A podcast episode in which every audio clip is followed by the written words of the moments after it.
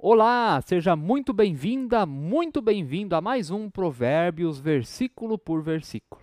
Quem tiver ouvidos que ouça os provérbios da Bíblia, a palavra de Deus.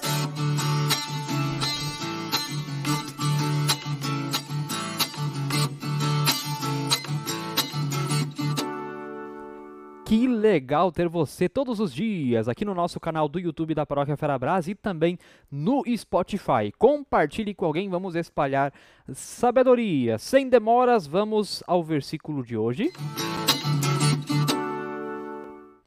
Provérbios 1:12, nós ainda estamos nos desdobramentos do versículo 10 que falava para os jovens ou o filho então não seguir os pecadores, não andar com os pecadores, não cair na sedução dos pecadores.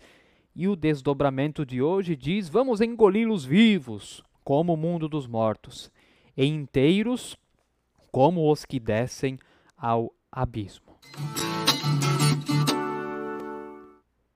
Como eu falei, nós estamos desdobrando o versículo 10. Tem o versículo 10 sobre a sedução, a seguir o caminho dos pecadores. Ontem nós vimos o caminho do assassinato e hoje vem ali de engolir os outros, de perseguir os outros, de provocar de qualquer forma o mal aos outros.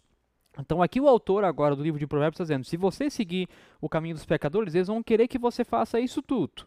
Ontem nós vimos né, até o assassinato, até a perseguição de inocentes. E agora, de engolir essas pessoas, de prejudicar essas pessoas, é um versículo inclusive bem profundo, engoli-los vivos como o mundo dos mortos. E mundo dos mortos aqui faz referência é, é, a um abismo, a, a uma situação onde a gente cai dentro mesmo e fica ali sempre caindo, não para mais de cair, uma situação de desespero. É, inteiros como os que descem o abismo, que a gente cai ali inteiro e não consegue sair mais. Então, esse é o caminho do pecador. É isso que ele quer fazer com os outros. E talvez se você seguir esse caminho, você mesmo vai cair nesse abismo que não termina mais, onde você não acha mais saída. É interessante, esses dias eu falei desse livro, série Caminho e Testemunho, daí tem o de Provérbios, e aqui o professor Werner Wies, ele nos diz uma coisa muito interessante que eu quero ler para você. Sabedoria bíblica não subestima o poder da iniquidade. Pelo contrário, abrirá sua boca para alertar contra a sedução dos pecadores. Muita dor e tristeza poderiam ser evitadas se a voz da sabedoria fosse ouvida. E aqui a dor e tristeza vai para os dois lados, tanto para quem pratica o mal, que em algum momento vai sofrer problema também, nem que seja o juízo de Deus, mas vai ter tristeza, como também aqueles que sofreram a perseguição, a morte de algum familiar por causa daquele que praticou o mal. No fim das contas, por que o mundo sofre tanto? Claro, o mundo está debaixo do sinal do pecado, isso faz parte da nossa realidade, desde Adão e Eva. Nós estamos debaixo do sinal do pecado e nós cometemos pecados, mesmo aqueles que nós não queremos, quando nós vemos, nós já fizemos. Mas também por falta de sabedoria existe o mal no mundo. Muitas vezes essa sabedoria é trocada pelo agir rápido, pela lacração, pela cultura do cancelamento ou tantas outras formas de ditadura, até permito-me dizer, e dessa forma a gente acaba brigando e gerando mais tristeza.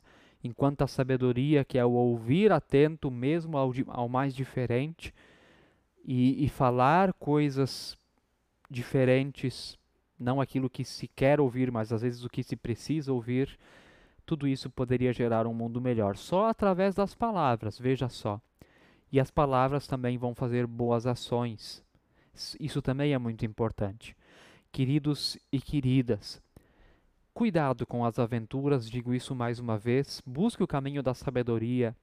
Não responda para lacrar, para marcar, para humilhar, para calar a boca de alguém. Não. Mansidão, calma, não siga o caminho dos pecadores que vai parar num abismo, que vai ser um caminho de tristeza. Não siga o caminho da sabedoria. Não significa que não haverá tristeza na vida, porque há um mundo debaixo do sinal do pecado. Mas há prazer na sabedoria. Tenha certeza disso, experimente isso na sua vida. Que Deus abençoe o seu dia, deixe aí o seu comentário e fique na paz do Senhor. Amém. Quem tiver ouvidos que ouça os provérbios da Bíblia, a palavra de Deus.